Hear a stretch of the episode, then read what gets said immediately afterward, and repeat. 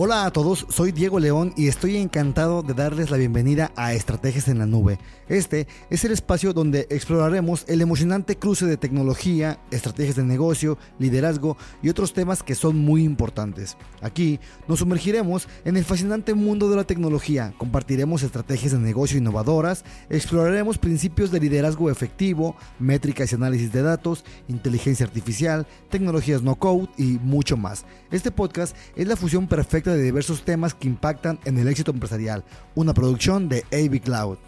Este episodio es patrocinado por Cafi Punto de Venta. Cafi es un punto de venta de manera local y en la nube. Toda tu información puede ser consultada desde cualquier lugar donde tengas internet, ya sea en tu computadora, tablet o dispositivo móvil. Cafi es el punto de venta ideal para tu negocio. Cafi Punto de Venta.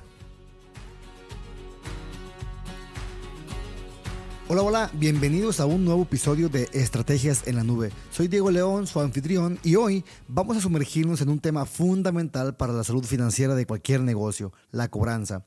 Desde los problemas que surgen con la ausencia de una gestión efectiva hasta cómo implementar un sistema a la medida. Prepárense para un episodio lleno de información crucial. Comencemos.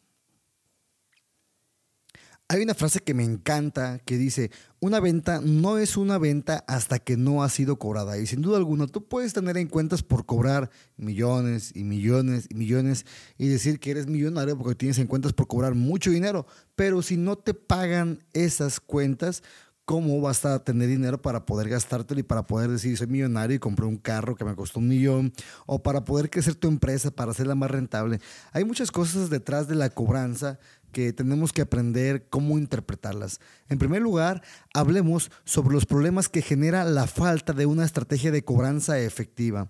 La liquidez es vital para la supervivencia de cualquier negocio y la ausencia de cobranza puede convertirse en un obstáculo significativo.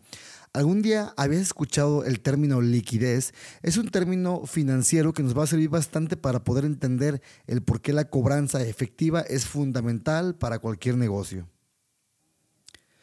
En palabras muy simples, podemos decir que la liquidez en una empresa se refiere a la capacidad que tiene para hacer frente a todas las obligaciones de corto plazo. ¿Qué tipo de obligaciones tiene una empresa para cubrir en términos económicos? Bueno, por ejemplo, nómina, la luz, el internet, proveedores de corto plazo, gastos que van surgiendo el día a día. Entonces, la liquidez es todo el dinero con el que cuenta una empresa de manera rápida. Todo lo que tienes en el banco, todo lo que tienes en tu cartera, lo que tienes en el colchón.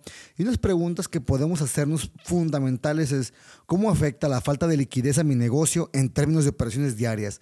¿Qué pasaría con mi empresa si el día de hoy tengo un evento, por ejemplo, para llevar, yo me dedico a vender o a rentar sillas y mesas para eventos y no tengo dinero para echarle gasolina a mi carro porque me lo gasté todo invirtiendo en sillas. Me quedé sin liquidez. ¿Cómo vas a llegar al negocio? ¿Cómo vas a llegar al destino final con el cliente para comenzar a eh, dar parte de tu proceso de venta o de tu producto y ya entregarlo. Entonces, la ausencia de liquidez, así en términos muy fuertes, puede generar problemas, como lo dijimos anteriormente en este ejemplo.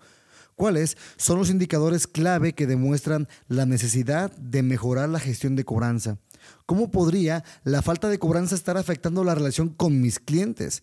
¿Qué medidas inmediatas puedo tomar para abordar los problemas de liquidez? Vamos a poner un ejemplo, una tienda de abarrotes. El día de hoy comienza sus operaciones, tiene muy bien surtido, tiene refrescos, tiene bebidas eh, alcohólicas, no alcohólicas, jugos, tiene una gran variedad de productos, sus refris llenos, los estantes de comida chatarra, otro tipo de comidas están llenos, verdura. Es una tienda muy surtida que tú dices, wow, me encanta esta tienda porque tiene de todo. ¿Qué es lo que pasa? Él decide tomar una estrategia agresiva de crédito en el cual decide que le va a dar crédito a todo mundo sin considerar cuál es su capacidad de crédito, cuánto crédito puede dar él y sobre todo, ¿cuánto dinero en efectivo necesita en el día a día para sobrevivir a sus operaciones? Como dijimos en las preguntas anteriores, ¿cómo afecta la falta de liquidez a mi negocio en términos de operaciones diarias? Entonces, ¿qué es lo que sucede? Él comienza a dar crédito, un crédito desmedido sin darse cuenta que lo puede afectar y tarda en recuperar esa cobranza. Ni siquiera le aumenta un porcentaje de, de, por el crédito que él da, lo da así simple. En sus políticas él dijo que iba a dar 30 días de crédito, 10 días de crédito, 15 días de crédito, una semana, pero resulta que parte de esa cobranza se comienza a volver una una cuenta incobrable porque la gente ya no decide ir a la tienda, ya no quiere comprar ahí, no quiere pagarle, se va a otro lado. ¿Qué es lo que sucede? El producto como se empezó a agotar a través de los créditos que él ofreció, se comienza a acabar el material. Para poder hacer frente a las operaciones diarias, como poder volver a surtir a la siguiente semana eh, X o Y producto, ya no cuenta con liquidez para poder hacerlo. ¿Qué conlleva esto? Bueno, conlleva a que debe de surtir menos producto. Tú vuelves a ir a la tienda y comienzas a ver que ahora hay menos producto por el motivo que acabamos de mencionar. Tú preguntas, ¿tienes este tipo de bebida? Oh, no lo tengo. ¿Tienes esta bebida? No, no lo tengo. ¿Tienes esta bebida? No, no lo tengo. ¿Por qué? Porque no cuenta con la liquidez suficiente para poder hacer frente a esas operaciones que tienen que ver, por ejemplo, con la compra de materia prima, de pago a proveedores, con el pago de sueldos. De repente no le ajusta el dinero para pagar a los trabajadores por la ausencia de liquidez. Y todo ese tipo de problemas se van generando. Son dos ejemplos muy... Eh, fuertes, por así decirlo, pero son reales. Te pueden llegar a pasar y el crédito desmedido o la inversión desmedida sin una planificación te pueden generar problemas de liquidez y esta liquidez te puede hacer problemas, como los acabo de mencionar, además de poder adquirir eh, oportunidades rápidas. De repente sale una promoción, te dedicas a vender teles, llega el buen fin, las teles que tú das en 20 mil pesos están en 10 mil, obviamente que comprarlas para poder tener inversión, pero ¿qué sucede?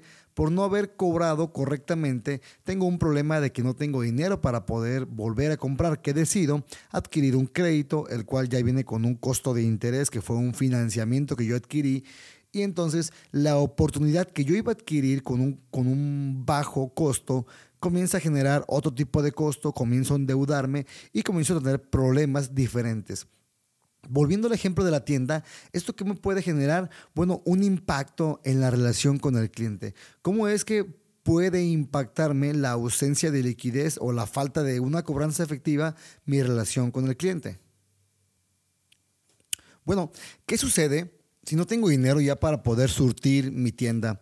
no tengo dinero para poder comprar más productos, no tengo dinero para pagar a mis, a mis proveedores, para pagar a mis empleados. De repente se comienza a deteriorar mi tienda, comienza a tener problemas de fachada, de pintura, etcétera, ya no la puedo pintar. ¿Qué es lo que uno como cliente dice? Bueno, están bajando la calidad, ya no es como antes. Y depende de toda esa parte de cómo gestionamos la cobranza. Algo muy importante que tenemos que considerar al momento de tener una cartera de cobranza tiene que ver con varias situaciones. Una, una cartera morosa se puede eh, suscitar de varios, por, varios problemas. Número uno, ¿qué fue lo que le ofreciste al cliente y qué fue lo que él recibió cuando vendiste a crédito? Sobre todo cuando vendes a crédito, debe tener mucho cuidado en lo que ofreces y en lo que recibe el cliente, porque él puede dejar de pagarte, claro, porque tú dijiste, por ejemplo, que el producto le iba a hacer que adelgazara 10 kilos en un mes y este no pudo bajarlo. Entonces, te faltó explicar un poquito más a detalle el proceso y las políticas de venta, las políticas de uso, las políticas de todo lo que tiene que ver con, de cómo funciona tu producto hacia con el cliente para que él perciba correctamente lo que tiene que ser. El otro problema puede ser por el cliente meramente, porque no quiere pagar, porque es un cliente moroso ¿Eso a qué viene? Viene de un problema en el proceso de créditos. ¿Cuál es tu proceso de créditos? ¿Cómo lo estás haciendo actualmente? ¿Evalúas al cliente? ¿Evalúas el proceso? ¿Qué documentos pides? ¿Qué referencias pides de este cliente para poder hacer eh, el proceso autorizado de cederle un crédito a esta persona? Y desde ahí tenemos que comenzar a analizar. Entonces son dos tipos de problemas. Uno tiene que ver con las ventas de qué es lo que ofrezco y qué es lo que yo estoy eh, dando. Si el vendedor, dijéramos en términos este, sencillos, es muy labioso, hay que tener cuidado con esta labia, que tiene que ser justamente lo que el producto puede hacer, lo que el producto realmente es, tal cual, y lo que este me puede dar como resultado. El otro problema puede ser por la falta del proceso de autorizar créditos, que nada más lo hago sin saber si el cliente es un cliente pagador, si el cliente eh, pedir referencias, marqué para ver referencias, quiénes fueron sus referencias, etc. Y la otra, como dije, que no quiere pagar el cliente automáticamente, tiene que ver con la ausencia en la gestión de la cobranza desde el equipo de cobranza. Bueno, ¿qué sucede? Tenemos que aprender cómo poder distribuir nuestra cobranza de manera correcta y eficiente eh, con el equipo de cobranza. ¿Qué es lo que sucede? Imaginémonos, tú tienes una cartera de medio millón de pesos y tienes 100 eh, cuentas. De repente comienzas a analizar a tus cobradores y dices, ah, mira, el cobrador número uno me trae mucho dinero de la cobranza que él tiene, el cobrador número dos me trae poquito dinero y el número tres me trae eh, más o menos dinero. ¿Qué es lo que sucede? La cantidad de dinero que ellos traen depende de muchos factores, por ejemplo, cuántos eh, folios tienen asignados cada cobrador, cuánta gente deben de visitar. Algo que te debes de preguntar es, ¿están visitando a todas las personas? ¿Qué indicador, qué métrica, cómo estás midiendo que la cobranza resultante que te están trayendo esos cobradores es realmente la cobranza que deberían de traerte a través de su proceso de gestión de cobranza? ¿Cuántos folios tengo asignado? Tengo asignados 100 folios, de los cuales nada más 30 me están dando dinero. Los demás 70, eh, como no me pagan, este, decido no ir con ellos porque normalmente los cobradores ganan una comisión de su cobranza. Por lo tanto, si ellos saben que un cliente no está pagando dinero, para ellos es una pérdida o, es una no ganancia de dinero. Por lo tanto, ¿qué es lo más lógico que ellos harían? Pues dejar de visitar a esos clientes porque no les están pagando. Entonces, es muy importante poner indicadores y ese porcentaje de ganancia que tú le das a los cobradores esté determinado a través de distintas variables y no solo de la cantidad de dinero en efectivo que están teniendo. ¿Qué es lo que pasa cuando un cliente comienza a dejar de visitarlo? Número uno, eh, comienza a crecer la cartera amorosa, se comienza a acumular el porcentaje de dinero o la cantidad de dinero que debe de pagar en la siguiente cuota. Probablemente si la primera cuota no lo pudo pagar en el monto que le correspondía, pagar dos cuotas va a ser más difícil. No voy a tener liquidez para seguir afrontando mis gastos eh, básicos y mis gastos diarios y eso me puede generar varias consecuencias. Entonces, Puntos a considerar con el equipo de cobranza a la hora de hacer una gestión o una distribución de la cartera entre el distinto equipo. Número uno, ¿cuánta gente puedes visitar al día? ¿Puedes visitar realmente a 100 clientes al día, a 50 clientes, 20 clientes? ¿Cuántos puedes visitar? ¿En qué zona están distribuidos? ¿Cómo están distribuidos para asegurarme que visites a todos? ¿Cómo estoy seguro de que estás visitando a todos? ¿Qué evidencia estoy dejando? Ahora, a la gente que no paga, ¿qué estoy haciendo? ¿Qué estoy haciendo con el cobrador? A ver, ¿cómo fue el proceso de ventas? ¿Por qué no quiere pagar? Debo analizar si no quiere pagar porque lo que se le ofreció no es lo que se le dio, si porque fue un proceso incorrecto a la hora de hacer un proceso de autorizar crédito o porque es porque el cobrador no está yendo con los clientes. Entonces, indicadores básicos, efectividad de la visita. ¿Sabes qué? Tú sí ganas el 10% de tu cobranza, pero para poder ganarlo debes de cumplir tres indicadores. Si los cumples al X porcentaje, no te voy a dar el 10, te voy a dar el 12, porque es mejor y más saludable por la empresa crecer el porcentaje de comisión en una parte de lo que es la cobranza que perder y tener una cartera morosa extremadamente grande. Efectividad de la visita sería un punto muy importante. Si visitas a todos los clientes, aunque no te paguen, es abona a tu porcentaje de tu comisión como tal. Ahora, la cantidad de dinero que tú tengas, cuántos de tus clientes están en mora y por qué están en mora, porque dejaste de visitarlos, cualquiera de las tres variables. Entonces, una gestión correcta del equipo me puede ayudar bastante. Y para esto es muy importante contar con un sistema de medida, porque el tercer punto habla justamente de la importancia de implementar un sistema de cobranza a la medida. Cada quien cobra de manera diferente. Normalmente eh, la cobranza se hace por cuotas o los créditos se hacen por cuotas. Eh, yo te vendo una televisión a 20 cuotas y cada cuota es de 100 pesos. Es X cantidad de dinero.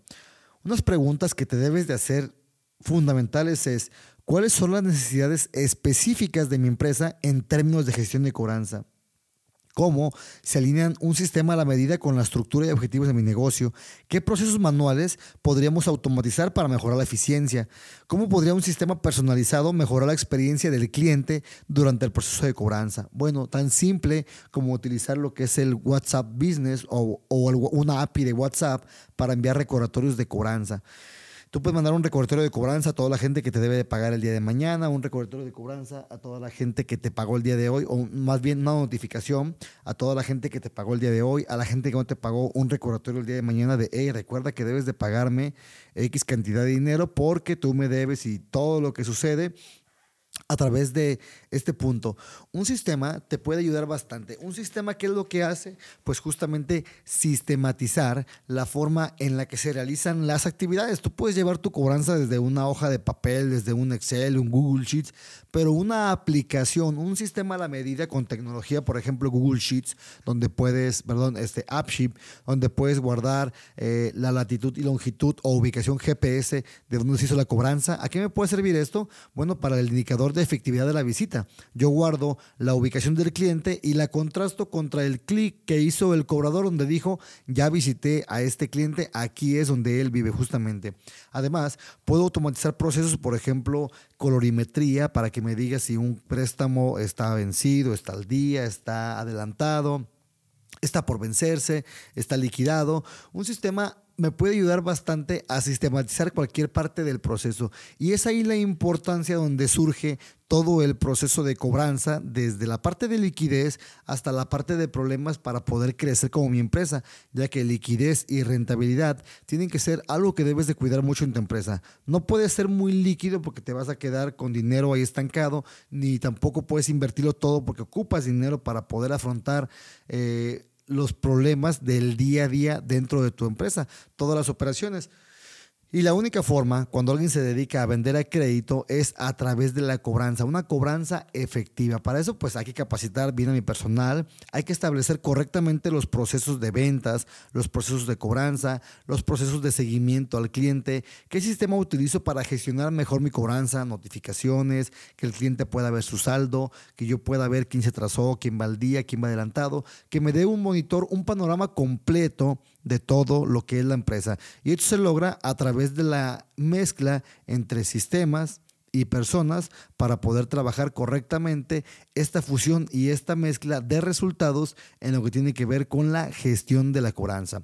Bueno, espero que este pequeño podcast de 16 minutos te pueda servir, te pueda ayudar y como conclusión te podría decir que eh, estrategias en la nube es un podcast que nos ayuda a reflexionar un poco y quiero que reflexionen sobre estas preguntas que nos hicimos anteriormente y espero que este episodio les haya proporcionado ideas valiosas para mejorar la gestión de la cobranza en sus negocios. Nos vemos hasta la próxima. Mi nombre es Diego León.